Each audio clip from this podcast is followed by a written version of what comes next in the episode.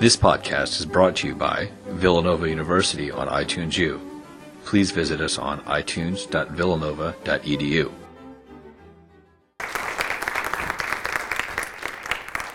Thanks very much. Um, I'm just going to speak briefly a little bit about where this text comes from, what it might or might not be, and give you a couple things to look for in the performance. Uh, I haven't seen it. I'm really excited to see this show.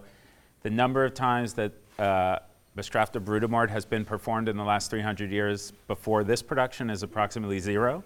And the chances, I think, of ever seeing it in our lifetime again is like 0% chance. Um, so this is really a once in a lifetime opportunity, which I'm very excited to see. Um, it's also an attempt to solve a mystery, uh, the mystery of what this text is. And Hamlet is not only a play about a ghost who comes back from the dead, but weirdly, it's also a play with texts that keep coming back to us from uh, oblivion. And repeatedly, we've had to try to figure out exactly what these other texts of Hamlet are. Hamlet was probably written sometime around 1600. We don't know exactly when.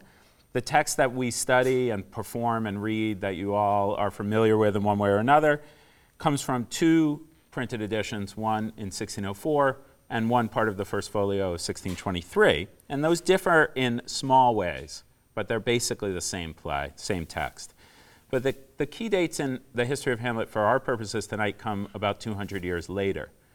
Um, the first is 1779 in Germany, when there was the discovery of a manuscript owned by a famous German actor and theater manager who had recently died. And this was Bestrafte Brudermord uh, usually translated as fratricide punished, or the punishment of the brother killer.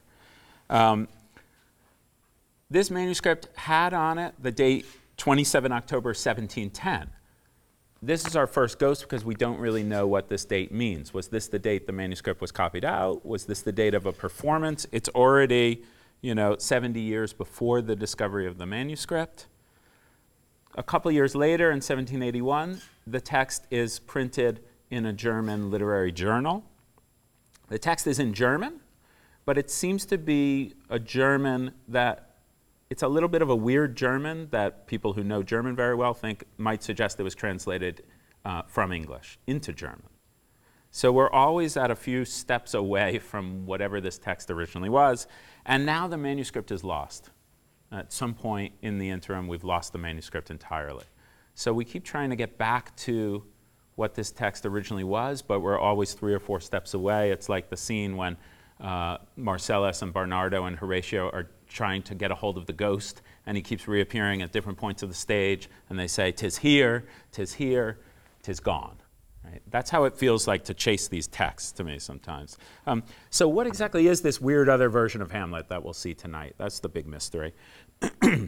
when it first popped up in Germany, people didn't pay very much attention to it. Uh, it sort of appeared in this little out of the way journal and then disappeared again. But then there was another discovery, and this is 1823 in England in a Downton Abbey style um, manor house in the country of England.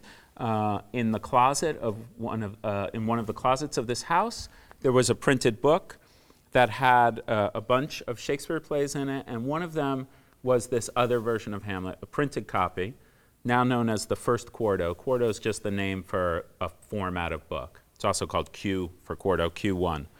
Um, and this one has a lot of curious differences from the Hamlet that we all know. It says right on the title page that it's by William Shakespeare. It's definitely the same play, the plot is the same. Some of the lines are the same, but other aspects of the plot and the poetry are quite different. So, people, when this appeared, it caused a huge sensation. There were articles in like all of the daily newspapers about it. Um, and people wondered, is this really by Shakespeare? The poetry is pretty bad at a lot of points. It doesn't quite sound like Shakespeare. Some people thought maybe it was his rough draft. But then could he really have turned this very rough, not great work into his masterpiece? Other people thought maybe this is a pre Shakespearean Hamlet play. We do know that there was, we know from allusions that there was a play about Hamlet on stage in the 1580s in London before Shakespeare had come to London or joined the London Theatre. Another, the other main theory was that this was Shakespeare's play, but someone had come to the theater and tried to copy it down while it was going on in shorthand and garbled it and done a botched job of it, or an actor had tried to remember the play and all the parts, not just his own, and couldn't quite remember it very well. The basic question here is Is there only one version of Hamlet by Shakespeare that's been misremembered or miscopied or mistranscribed? Or are there maybe many versions of Hamlet? Is Shakespeare's Hamlet an original work of genius? Or is it a spin off or a, a remake? So now, after the discovery of the first quarto, a lot more attention began to be paid to Bestrafte Brudermord because it shares some odd similarities. So the character that we all know as Polonius in both Bestrafte Brudermord and the first quarto is called Corambus. For some reason, we have no idea why. Um, that led people to start wondering if there was some connection between these two other versions. But at the same time, Brudermord has connections with the familiar version in ways that the first quarto doesn't follow. So the opening line that we'll see of Brudermord, if you kept it in, uh, is "Who's there?" This is the famous opening line of Hamlet. The first quarto instead says, "Stand, who is that?" So here, the agreement between the texts is the opposite, right? Brudermord, in fact, likes the line "Who's there?" so much that they use it at the beginning of three consecutive scenes at the opening of the play. Um, so we still don't really know what the relationship is among these Hamlets. It's still a mystery that scholars are debating. What we do know is that Brudermord seems to derive from the habit of English actors in Shakespeare's day, when they couldn't get work in London for one reason or another, packing up and touring the continent through Germany, um, through the Netherlands, through France. Uh, in the late 16th and early 17th century. We know from records that there was a performances of Romeo and Juliet, Merchant of Venice, Julius Caesar, and other plays by other um, by Shakespeare's contemporaries like Marlowe's Dr. Faustus. These were performed in English, strangely enough, in the middle of Germany. English was not a language that really anyone in Europe cared to know. Um, later, after about 1600, they seem to have been performed in translation into in German. Um, why is Brudermord's test then a kind of German that seems like maybe it was transferred, translated from English? Maybe it was originally performed in English and later translated and updated into German. But when they perform, so how do you put on a show for a German audience that doesn't know English in English? When they performed in English, they had a clown who was a local comedian who would make jokes and translate into German. Um, but an English traveler saw one of these shows in Frankfurt in Germany in the 1590s, and he said, The Germans, not understanding a word they said, both men and women, flocked wonderfully to see their gesture in action. Um, so these shows were heavily patronized, even though maybe no one originally understood a word of the show we're about to see. Um, you could, one thing you can look for in Brudermord is there's a lot of, compared to the Hamlet we know, there's a ton of added slapstick and Three Stooges like comedy, physical comedy, that maybe derives from this, from this context. So this is all pretty well established. The production we're about to see has a more hypothetical argument behind it, which is the argument of the scholar Tiffany Stern that Brudermord may be an adaptation for puppet performance. Um, she notes that it's only about a fifth the length of Hamlet, which is a good length for a puppet show. Um, there's a lot of action, farce, a lot of violence. Puppet shows are always very violent. Um, and in the prologue, there's a lot of um, mythological creatures who fly around. Now, Shakespeare's theater could do flying, but on tour in the middle of Germany, not in theaters that you know, uh, it would be a lot easier to use puppets to fly around than real people. Um, we know that these English troops toured around for years at a time. People in the company might die, they meet a local person and marry them and leave the company.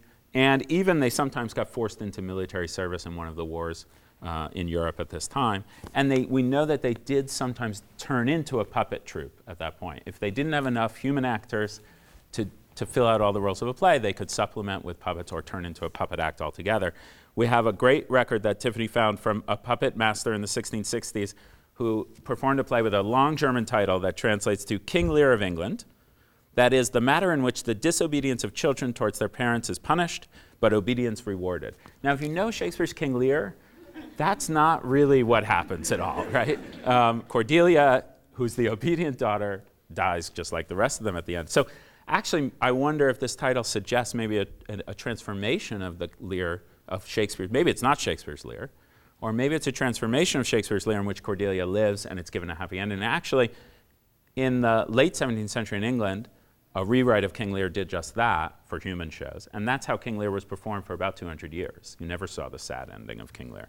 Um, on Tiffany's, uh, uh, Tiffany gave me the lead and to do this and asked me to do this. I went to visit a guy on the outskirts of Bologna who's a little bit insane, but one of those insane people who has looked deeply into a subject. And he has in his basement a very damp basement, and I'm worried about the objects there. It's not very good preservation location. He has a huge amount of puppet history in his basement. Uh, he has puppets going back to the 1600s and the 1500s. He has scripts, and he has a Hamlet puppet from the 1600s. He told me it was a Hamlet puppet. It's a guy dressed in black. It could be Hamlet. It, it could be, he has a skull, but the skull is not part of the puppet. It's like a skull, and then this guy put it onto the puppet. So, but he did know everything about puppet history, so it may well be a Hamlet puppet. I couldn't quite make it out. He also told me that the Freemasons run all the governments of Europe, so. so we don't know, but it is possible. He also told me that he has a script of a Hamlet puppet show from the 1700s, but he couldn't find it in this basement, which was like, you ever see Hoarders? It was like that and he couldn't find the script, and I haven't been able to see it yet, but I really want to see it. Um, so one thing to think about as you watch this, this is uh, it's a piece of experimental theater. It's also a kind of scholarly experiment. Does this text make sense as a puppet adaptation of an adaptation of Hamlet for touring English actors in Germany? Right? Um, that still leaves the mystery of what Hamlet is this play reproducing? Is it reproducing the Hamlet we all know? Is it reproducing the Hamlet of the first quarto of Hamlet, which is different? Is it reproducing some other version of Hamlet that we, that's been lost to us entirely? I just want to quickly give you like three issues or themes to look for in ways that where we could see Brudermord differing from Hamlet and from the first quarto in interesting ways, I think. In each case, to me, they suggest that Shakespeare's play, that the familiar version, walks a, a fine line on a certain issue. And the first quarto and Brudermord each kind of push that fine line in one direction or the other, more to an extreme. First case is the question of Gertrude and her innocence or guilt. And this has been long debated. Did Gertrude know about the murder of Hamlet's father? Was she having an affair with Claudius beforehand? Was she part of the murder? You may remember that in the closet scene in Hamlet when Hamlet kills Polonius, uh, Gertrude says, What a rash and bloody deed is this? And Hamlet says, a bloody deed almost as bad, good mother, as kill a king and marry with his brother. And Gertrude says, as kill a king, right, with like a question exclamation mark, as kill a king. So there's been a lot of ink spilled on what does she mean there. It seems like she's expressing surprise at the whole idea of killing, that he was killed. Um, but what exactly does as kill a king mean? The first quarto, interestingly, when Hamlet tells her about the murder in this scene, she comes right out and says, Look, I never knew anything about a murder. I didn't have any role in it. And from now on, I'm going to help you revenge your father's death against Claudius. And then we have scenes where she's teaming up with Horatio. They form like a little conspiracy of Horatio, Gertrude, and Hamlet to get Claudius. That's totally different from the version we know, but it seems like the first quarto is trying to tidy up Gertrude's character and make clear that she didn't know. In Brudermord, when we watch the closet scene, you won't hear anything about the murder at all, actually. That's kind of just missing. Hamlet doesn't bring it up, and the queen repents of marrying Claudius, but because it's made her son mad, not anything to do um, with the murder. So one thing I think that we could watch for is like, how does Brudermord represent Gertrude's character, her innocence or her guilt in this? That leads to um, the second question I want to talk about, which is about the other female lead or you know, female puppet um, lead, Ophelia. Um, in, in, in Hamlet, Shakespeare seems to be walking a very fine line on, the, on um, questions about Ophelia's chastity. Um, you remember that Ophelia describes the scene where Hamlet comes to her disheveled, half naked, mad for her out of love, right? And she tells Polonius that this happened while she was sewing, sewing in my closet. Or one of the texts says closet, the other one says sewing in my chamber. Both of those are rooms, one's a bedroom, one's a private study. They're very private rooms. And the question is, how does Hamlet get in there? Hamlet should not be allowed into either of those rooms, um, much less half naked. Uh, later, when Ophelia goes mad, she sings very sexual body songs. Um, the, the bawdiness of those songs kind of shows the breakdown of her reason, which for women in the period was very much associated with sexual control, chastity. Um, so a lot of people have wondered, you know, did Hamlet and Ophelia have sex? Uh, and is this in some way connected to her madness? In Bran- Kenneth Branagh's film version, if you've, I don't know if you remember, if you've seen it, he has a sex scene between them in flashback, right? Um, the first quarto, there's clear evidence that the first quarter is trying to make Ophelia more chaste. So when she tells her father about this scene, she instead of saying as I was sewing in my closet or as I was sewing in my chamber, she says as I was walking here in the gallery, this very public space. She's also repeatedly called a maiden or a virgin at moments where the, the play we know does not do that. Now in Brudermord, her the bawdiness and her sexuality is heightened um, but uh, in a different way, I think, from the play we know. Um, when Hamlet tells Ophelia, Get thee to a nunnery, remember that's in the, the scene where he constantly tells her, Get thee to a nunnery. A lot of critics have argued that nunnery is a pun because it could be slang for a brothel in Shakespeare's England. Well, in Brudermord, he says, it's like he makes the joke very clear get thee to a nunnery, but n- not to the nunnery where two pairs of slippers stand by the bedside. So it, it, it's, it's made explicit. And when Ophelia goes mad, she starts uh, in a kind of love crazed, sex crazed way, chasing after um, this male character. Um, she says, she keeps telling him, we'll go to bed together, I'm going to wash your body, and, and you wash my body. These, these very body moments. But weirdly, she also keeps saying, I'm not going to go to bed to you until we go to church. So it's like a strange sex crazed but really chaste and conservative Ophelia at the same time. Um, and that uh, brings me to the last point I want um, you to keep your eye on, which is the question of religion. Because Shakespeare's Hamlet, famously, uh, Hamlet is very unsure about what happens to us after we die. Um, when he gives the to be or not to be speech, there's no mention of God or the afterlife. And the only reason we don't kill ourselves, he says, is that the dread of something after death the undiscovered country from whose bourne no traveler returns puzzles the will right, and prevents us from doing anything.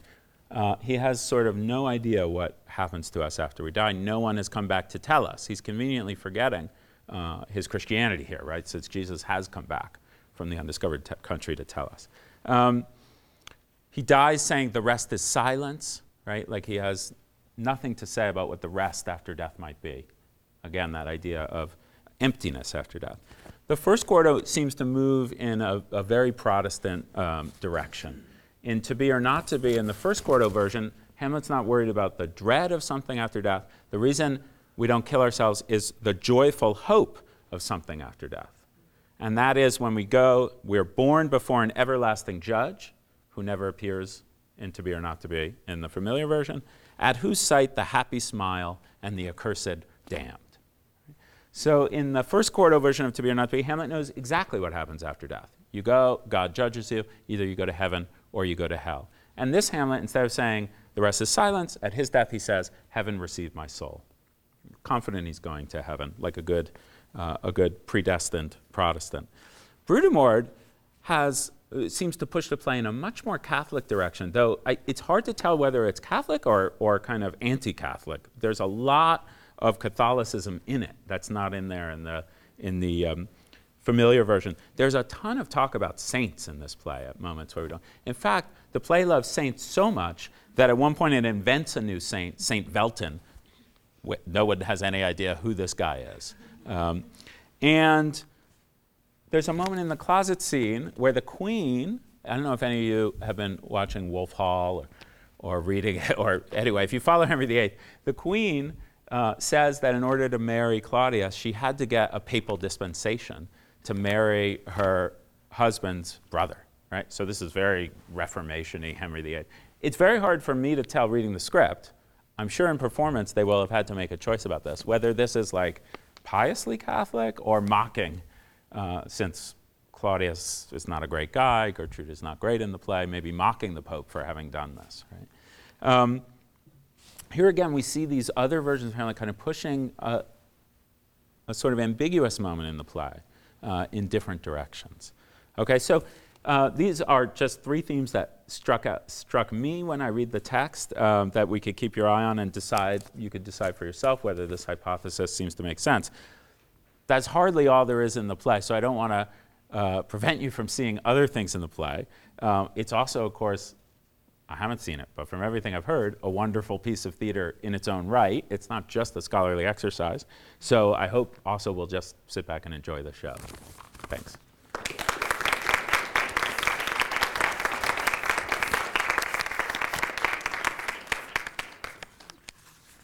We have time for a few questions. We have time for questions? Yeah, we have a few minutes for questions and then we have.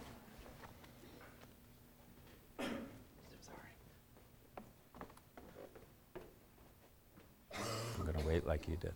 I'm going to wait like you did until a question arises.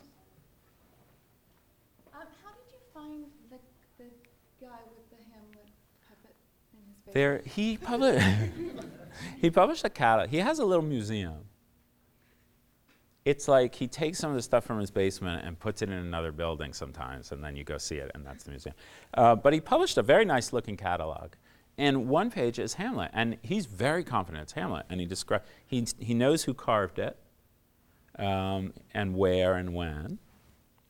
So Tiffany had this book, and I was in Bologna for, for uh, the semester, and she noticed that the guy said Bologna, so I looked him up, and I called him, and he was super excited, and he had me out. He served me like a 10-course lunch, the way you get in Italy.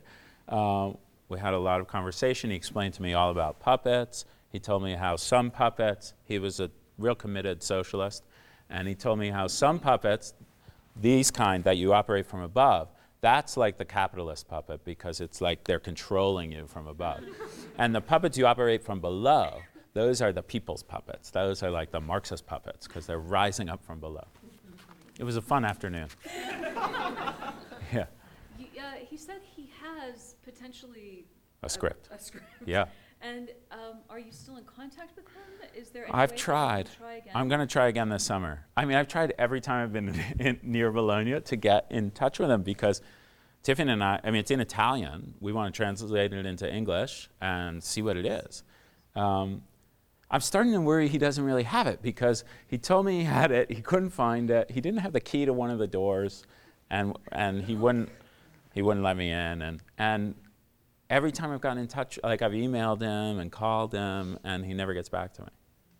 Perhaps he has other Shakespeare. I mean, because you know, with Yeah, the different. he could have anything in there. I saw four or five puppets. I didn't see any other Shakespeare. pu- I saw a bunch of puppets. He has a Charlemagne puppet from the 1500s. He says. Yeah, he has some incredible puppets. So it, you know, it might be him. It might not. It is a really cool puppet, a very early puppet, and he has a lot of them. Do you think he has a place, like a museum or somewhere, they'll they'll go when he dies? I hope so. Yeah, he was in good health though. He's got a while left in him. I hope. yeah. Um, how would you talk to students reading a play in a humanities seminar, looking at the footnotes, yada yada, Q one, F one, blah blah blah? How do you get to something interesting? I tried to do that, Lauren. You did that, you told them how to find their own? how to find their own. Well, we, you know, that, this is one of the things I, I do teach um, passages from these alternate texts in my Hamlet class. One of the nice things is if you've read Hamlet, and most of us have read it at some point or seen it, um, you can, you can kind of have it playing in the background, right? And as you watch this and try to pick out moments that seem to you to differ in interesting ways. Uh, so I tried to suggest a few of them. There's plenty of others. Um, and the hypothesis here is that some of this is accounted for by the fact that it's a puppet show. Um, so can these differences be accounted for by difference in the linguistic context, in the dramatic medium, puppet versus live action? That's Tiffany's theory, at least for some of them. You may not feel that all of it can be accounted for by that. I think there's, there's other changes that have been made along the way. There's whole plots here that you will not remember from Hamlet. Uh, there's a weird plot about a guy who is worried because he hasn't paid his taxes in a few years and he's worried he's going to get arrested. there's nothing in uh, Shakespeare about this, right? This is kind of a you don't expect to see it in a Shakespearean tragedy. The guy, one of my favorites, the guy who's the the the head of the acting troupe that arrives, right, to do the play within the play, is named Carl. You, you just don't see you don't see Carl pop up in a Shakespeare play, right? But you know, it's a ger- good German name. Um I was wondering if, are there other more well-known plays that have been, that we know have been made into plays? Yes, we have a Romeo and Juliet text. We, we know of a bunch of them, but we only have text for some of them. Um, Are these for children, or are they just for like a popular audience, or do we know who the audience was? I don't think it's for children. Um, I, ho- I hope it's not for children. No, th- you know, puppet shows were very popular um, and widespread. I mean, in, it was particularly in Italy and Germany and in England. And they were for all, it wasn't yet sort of associated particularly with children. And they perform, you know, highly sexual and violent. The violence we still get in puppet shows, but the real body sexual stuff is not for children now.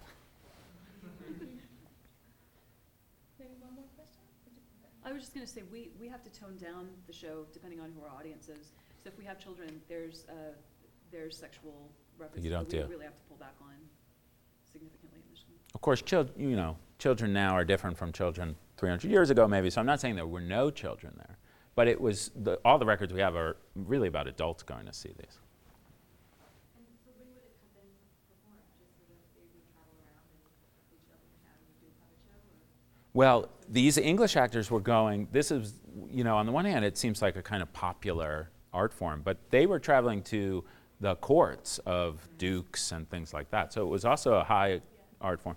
Uh, in England, there, you know, at a fair, there would be people selling goods like there'd be fairs for cloth or fairs for all different produce. And there would also be puppet stands, there would be juggling, there would be dancing animals, you know, animal tricks, all, kind of like a circus environment. They would perform there. Yeah, that's great. Are there more puppet references thrown in, or like I'm being pulled around by strings, or oh to be puppeted or anything? No. No, in fact, puppet references are taken out.